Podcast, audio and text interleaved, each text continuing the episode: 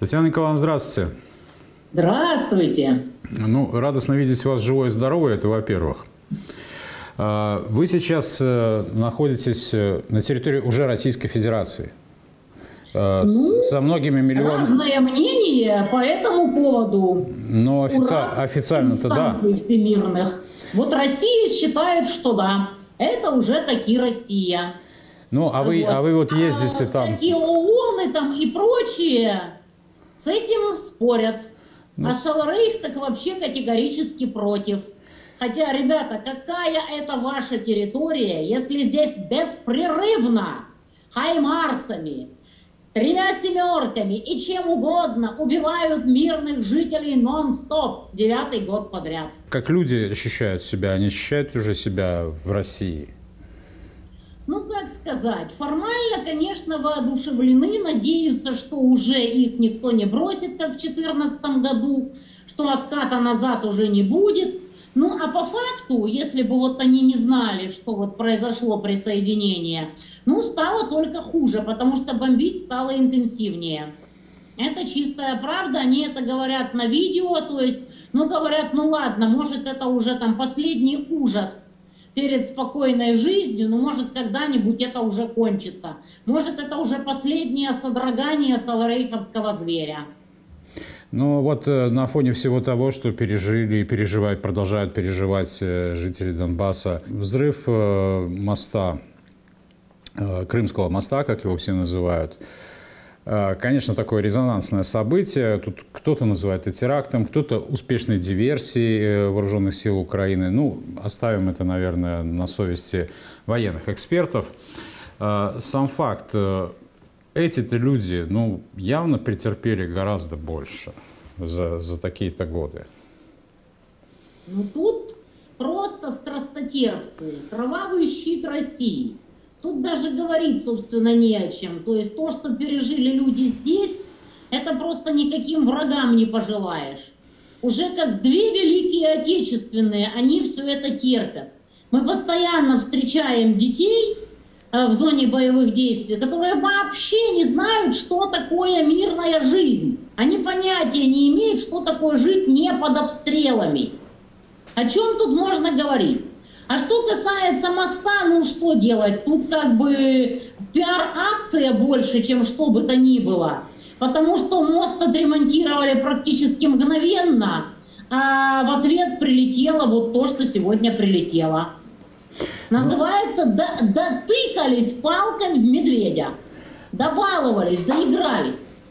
Но... И почувствовали себя сплошным Донецком. Вот эти фотозоны, которые были устроены в центре Киева да, с горящим да, мостом. Да, да, а, это не от большого ума, с, с марками. Но э, меня, Потому меня вы знаете... бред творить могут только умственно отсталые. Меня немножко другое даже... Ну, вы радуетесь, это гражданская инфраструктура. Погибли мирные люди.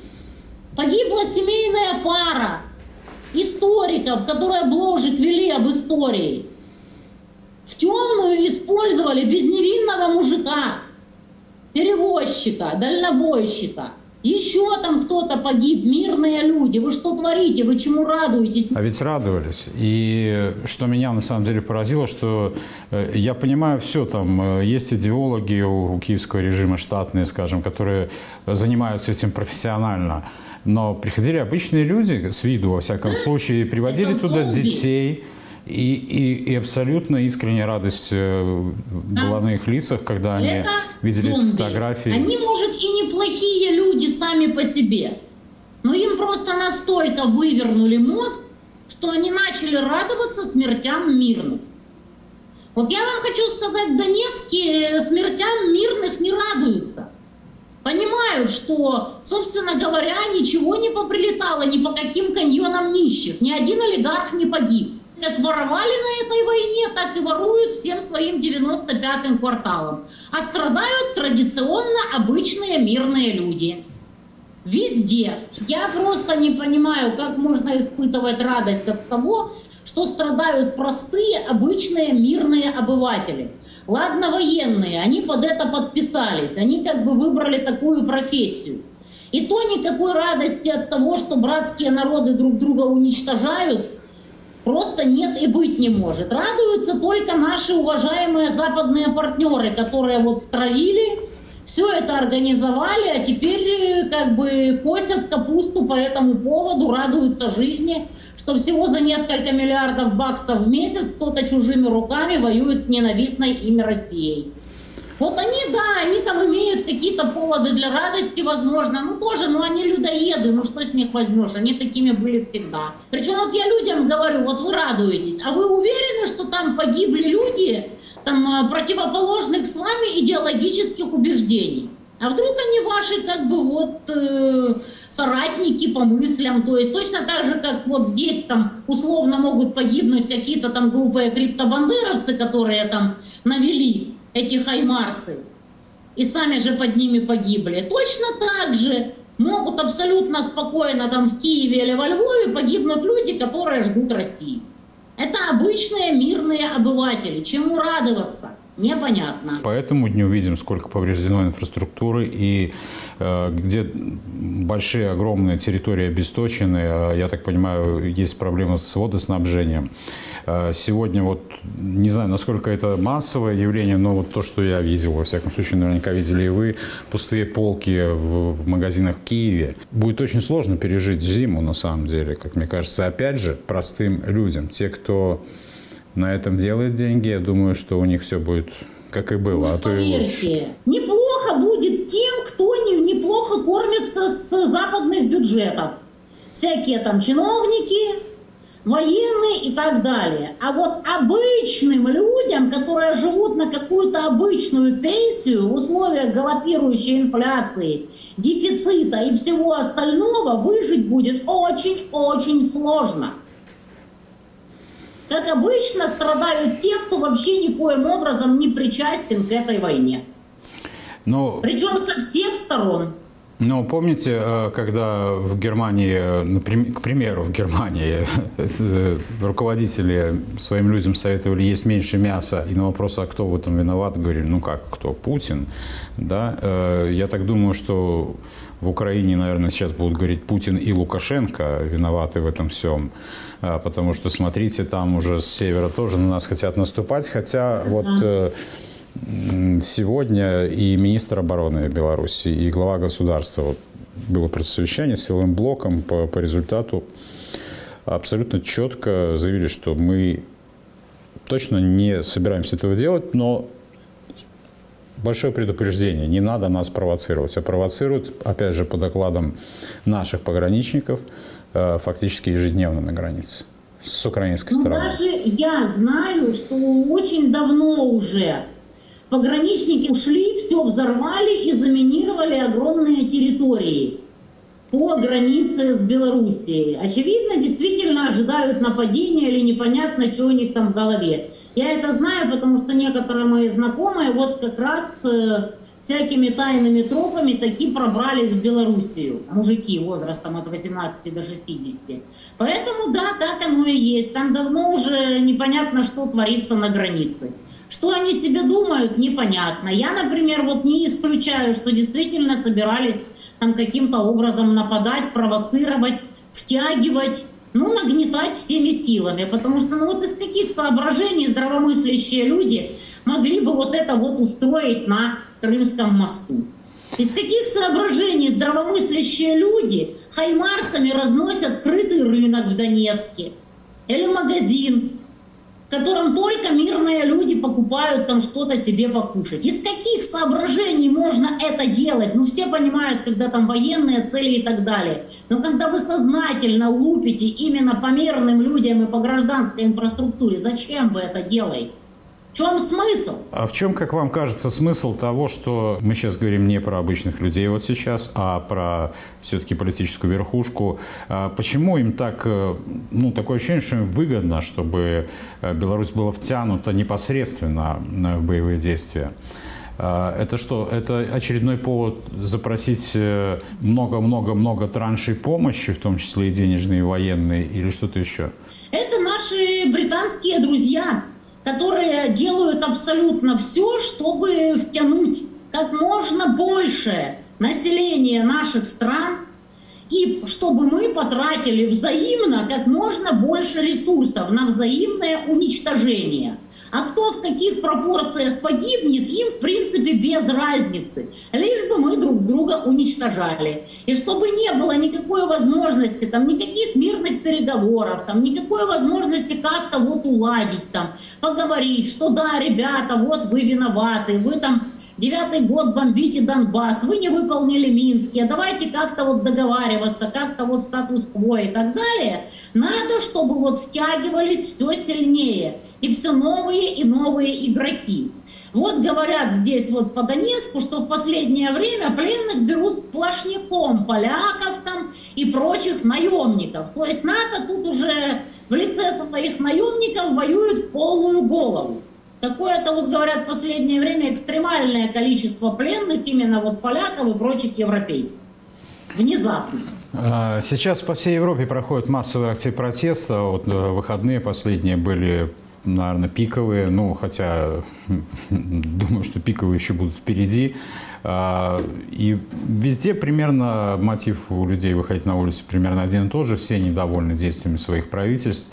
А, все, ну, чуть ли не в открытую требуют э, наладить как-то отношения все-таки с Россией, дружбы с Россией, а, потому что, ну, уже поняли, что все, все не так хорошо, как им рассказывают.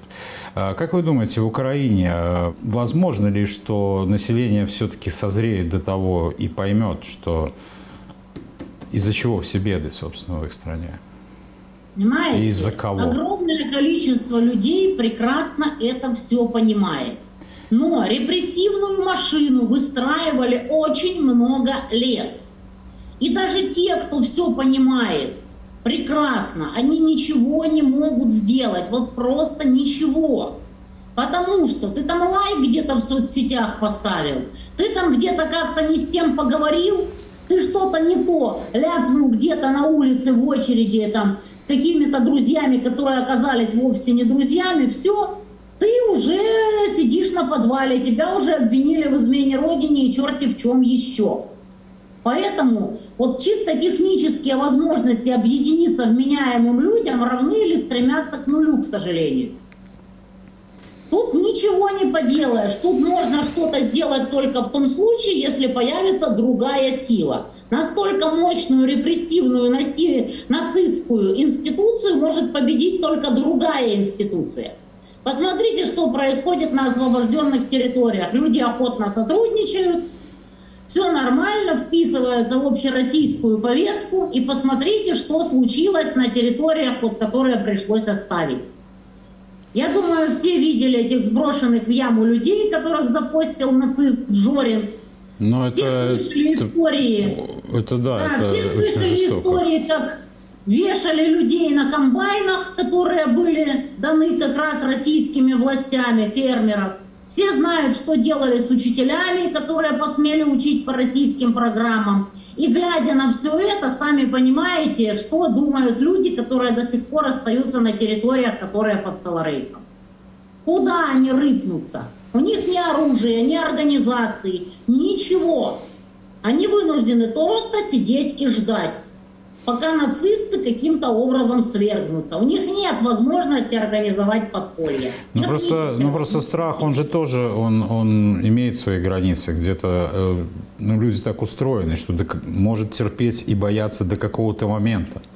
Ну, ну а что делать? Оружия нет, организации нет, сделать они ничего не могут. В концлагерях люди тоже ничего не могли сделать за редчайшими исключениями. Выбраться из страны практически невозможно взрослым мужикам. Вот что остается делать? Вы сами видите, каждый божий день вылавливают каких-то людей, обвиняют их в том, что они там координаты скидывают, еще там что-то делают, проповедуют что-то. Глядя на все это, остальные считают, что лучше мы посидим под корягой, потому что мы просто зря пожертвуем своей жизнью. Остается только ждать и терпеть. Миллион историй о том, я же говорю, что людей вешают на выданных России комбайнах, прямо на комбайнах вешают фермеров. Учителей гнобят, сажают, расстреливают мирных. Вот есть э, видеосвидетельства вояк, которые там вышли из окружения. Они говорят, что нам командование сказало, закидывайте гранатами подвалы, расстреливайте всех. Это там сепары, коллаборанты. Они потом, утро настало, они видят, а из подвала выходит сплошной мирняк. А командование им говорило, забрасывайте их гранатами. Это нацики, это людоеды, это террористы. О чем там говорить? Они же хвастаются тем, что они мирных людей убивают. Как они борются с презренными коллаборантами. Они же это не скрывают. Они прямым текстом говорят, что только попробуйте выразить свою политическую позицию, которая хоть немножко отличается от нацистской саларейховской доктрины. Что с вами будет? Вас в лучшем случае посадят, в худшем пристрелят как собаку, и никто не узнает, где ваша могилка. Вот и все. Вот эти помощи, которые приходят, ну, якобы приходят, там еще разбираться надо, как они доходят ли и куда доходят э, из западных стран. Насколько они, как на ваш взгляд, э, помогут э, еще продержаться, скажем так, действующей власти? Она будет держаться ровно столько, сколько ее будут удерживать в состоянии гальванизированного трупа наши уважаемые западные партнеры. Американцы прямым текстом говорят, что те жалкие несколько миллиардов в месяц, которыми мы поддерживаем на плаву Салары, полностью стоит того, чтобы чужими руками воевать с Россией и ослаблять ее по полной программе. А если получится, то и шатнуть изнутри. Ну, тут, конечно, не получается пока. И я надеюсь, что и не получится, потому что вот как раз сейчас я вижу, что народ начинает просыпаться.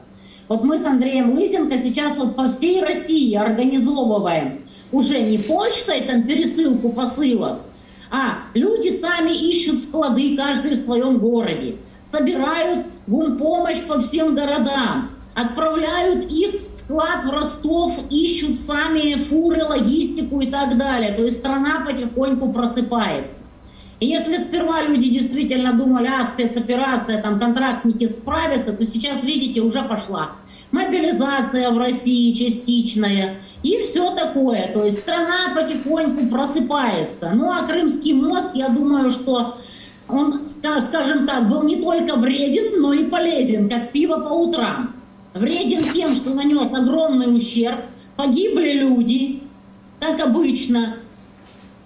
Но с другой стороны, люди все больше понимают, с кем они имеют дело, и понимают, что каждый понимает, если лично я в это не впишусь, если я не окажу помощь, то все будет не так хорошо, как хотелось бы. То есть это как раз вот сыграло для поднятия вот как раз боевого патриотического духа в России. Поэтому я и говорю, что как пиво по утрам не только вредно, но и полезно. Так тоже бывает. Не говоря уже о том, какая прилетела ответка.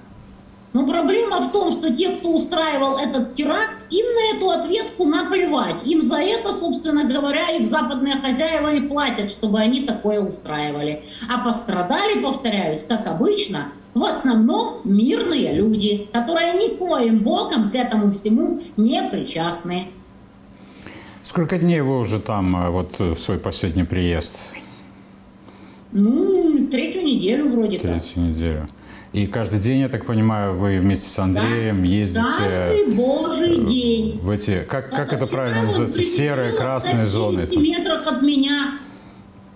Вот просто бахнуло в 11 ночи, вот буквально вот в центре, вот ну, возле памятника Ленину, в 100 метрах. Центрее не бывает. И каждый божий день что-то прилетает. Ну вот за это время э, можете вспомнить э, человека или историю, которая тронула вас больше всего? Ну, наверное, девушка на открытом рынке. Мы с Лысенко приехали туда сразу. Ну, как только вот э, стало понятно, куда прилетела, там этой девушке намотала ноги на кардан. Ее чудом оттуда извлекли. Я сразу позвонила Владимиру Груднику, который хирург, говорю, приезжай, потому что очень мало врачей, очень много раненых. Вот он приехал, и вот эта девушка, которую уже извлекли из этого автобуса, ноги с кардана вытащили, умерла у него на руках, а я стояла рядом, на это смотрела. А потом запостили это видео. И в комментах было, ах, вон Монтян стоит. Вот жалко, что она вот типа не сдохла тут рядом. Ну вот что тут можно сказать? И вот эта вот девушка, ей там перетянули ноги, но было понятно, что она не жилец. И вот на это все глядя, эти безумцы писали, что вот жалко, что не Монтян на ее месте. Вы каждый день э, видите вот так, ну, не такие похожие истории.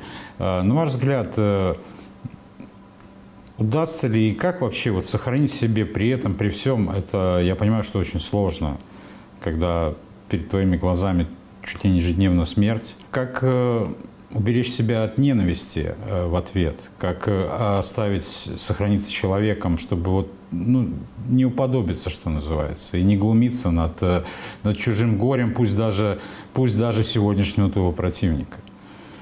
Ну, я, например, абсолютно искренне ненавижу тех, которые все это устроил. И я не обвиняю простых людей, даже если вот они озверели под воздействием пропаганды. Потому что я знаю силу пропаганды. Я знаю, что простой человек против пропаганды бессилен. В конце концов, вот э, товарищ Геббельс это все показал. Но думаю, что нынешние последователи Геббельса переплюнули его раз в сто, и он где-то в аду аплодирует им стоя. Но я помню о том, что простой человек против пропаганды бессилен. Поэтому я никогда не ненавижу простых людей. Ну, вы говорите сейчас за себя, а вот общаясь с людьми, вот вы не ощутили, не заметили, что, э, что в людях есть не, не просто озлобленность, а действительно ненависть вот в, в ту нет, сторону? Нет, нет, в Донецке такого нет, как ни странно. Ну или если и бывает, то крайне редко. Ненависть саморазрушительна. Лучше ее не испытывать. Лучше сохранять все-таки голодную голову и сердце. Ну и к тому же, вот чем, так сказать, артиллерия характеризуется? Ты вроде как дернул за пимпочку, а прилетела куда-то во многих километрах. Ты вроде как целенаправленно этих людей убивать не хотел, но ты все равно причина их смерти. Это ж не то, что ты там в ближнем бою кого-то убил, там, сознательно глядя человеку в глаза. Вот эта вот дистанционная война артиллерии, она накладывает свой отпечаток. И кто виноват? Конечно, тот, кто отдал приказ. Он больше всех виноват. Люди понимают, что если кто-то пострадал, то это случайность. Где-то там на лишних полметра оказался не в том месте, где надо. А истинные виновники – это те, кто отдает приказы стрелять из хаймарсов по мирным целям, по рынкам, по магазинам, по мирным домам, которых можно и должно ненавидеть. А простые люди, они просто или жертвы пропаганды, или просто невинные жертвы этого ужаса. Что может измениться э, в отношениях с главными игроками, давайте будем говорить, называть их как есть, это Британия, Соединенные Штаты, что может произойти такого, что они изменят э, свое отношение и к Украине, и к украинским людям в первую очередь, и перестанут, может быть, ну мы это всегда верим в лучшие, оптимисты, использовать их э, просто как таран, ну или там, в общем, использовать. Нет, они мерзкие людоеды, отношение свое они не изменят но они могут решить, что им дороже продолжать эту войну, чем ее прекратить. То есть вот в данном случае конкретном дело уже зашло так далеко, что только поражение Запада может это все прекратить. Никаких других способов прекратить эту войну просто нет в принципе. Вот если Запад попустится, тогда да. Ну посмотрим, что будет. Вот после вот сегодняшних событий посмотрим, что там будет дальше, потому что все это время действительно Россия толком и не приступала. Посмотрим, что будет, когда мобилизованные наконец-то выйдут из учебок и подтянутся на фронт. Как оно будет? Будет ли продолжение ударов, там вторая, третья, четвертая серия? То есть мы пока по-прежнему ничего не знаем, как оно будет. Не иссяк ли окончательно наступательный потенциал у ВСУ? Поэтому смотрим. Все решится вот когда буквально через пару месяцев уже массово подтянутся мобилизованные. Ну и упадет зеленка, наконец-то развезет дороги, то есть изменится чисто физическая ситуация на фронтах. А пока что мы имеем то, что имеем. Наконец-то прилетело туда, куда, как говорили все военные эксперты, должно было прилетать чуть ли не с 24 февраля. Ну вот столько времени тянули, о чем-то договаривались. Мы же опять-таки мало что знаем, что выдвигается на переговорах, какие лоты, как говорится, предлагаются сторонами в обмен. Постоянно появляется ну, да. что-то новое. Вон Саудовская Аравия отказалась помогать штатам снижать цены на топливо. Иран вписался в это дело, сами видите, со своими геранями, которые на самом деле шахиды. И много чего интересного. В конце концов, тут на Тайване, может, чего-то назревает. Потому что всем понятно, что самое умное с этими всеми микросхемами там и прочим, это если Китай с Тайванем договорятся. Но этого совершенно не хотят западные партнеры. Поэтому тоже на Тайване, насколько я знаю, есть люди, которые считают, что надо, надо договориться с, с Китаем на любых условиях и всем нам уцелеть и вместе сделать этот Запад. А кто-то категорически против и собирается воевать до Талова. То есть везде есть разные люди. И где кто победит, пока что непонятно. До сих пор ситуация неопределенности. И никак она не становится более определенной, наверное, еще просто время не пришло. Ну, будем верить в лучшее. Татьяна Николаевна. Конечно, это все, что нам остается. Да, вариантов у нас немного на самом деле. А, спасибо вам за этот разговор. Берегите себя. Э, Спасибо. Вы каждый день тоже там в непростые места ездите, поэтому... Это да. Да я-то езжу, я поехала и уехала, а люди там живут. Вот в чем трагедия. Потому что я приехала, привезла им помощь и уехала. Центр Донецка, правда, сюда тоже прилетает, но не так интенсивно. А люди там живут все время, девятый год. Вот в чем трагедия. Будем надеяться, что как-то и здесь станет спокойнее. Во всяком случае, ну, предпосылок для этого много на самом деле.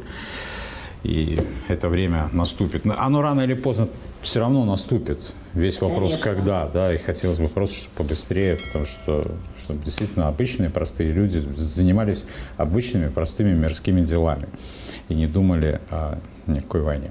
Спасибо вам огромное, удачи. Спасибо здоровья. вам. До свидания. До свидания.